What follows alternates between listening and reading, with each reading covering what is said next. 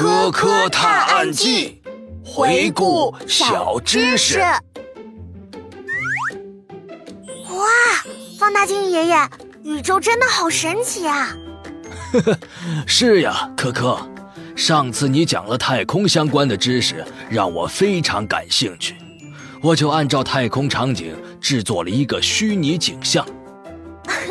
太好了，那能制作一片太空里的星空景象吗？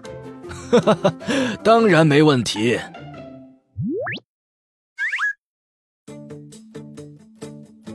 哇，好真实的太空场景啊！哎，小朋友们可要仔细看看这些太空星星哟。有没有注意到，此时太空中的星星格外明亮，但它们却不像地球星星那样频繁对我们眨眼睛。地球上的星星稍微暗淡一些。是因为受到地球大气、人造光源等因素的遮挡或干扰，而使它们眨眼睛的原因，则是地球大气密度不均匀。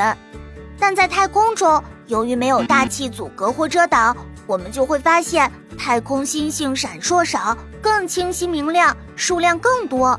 加上太空是真空，不存在大气湍流，所以太空星星就不会眨眼睛啦。小朋友们，你们看到太阳脸上的小黑痣了吗？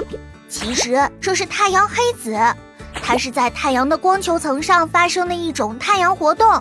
太阳黑子是磁场聚集的地方，黑子是太阳表面可以看到的最突出的现象。其实太阳黑子并不黑哦，只是因为它的温度比光球低，才在明亮的光球背景衬托下显得黑。当太阳上大群黑子出现的时候。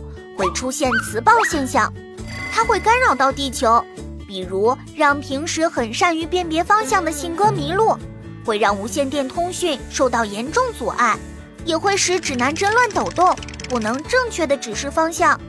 这些反常现象也将会对飞机、轮船和人造卫星的安全航行，还有电视传真等方方面面造成严重影响。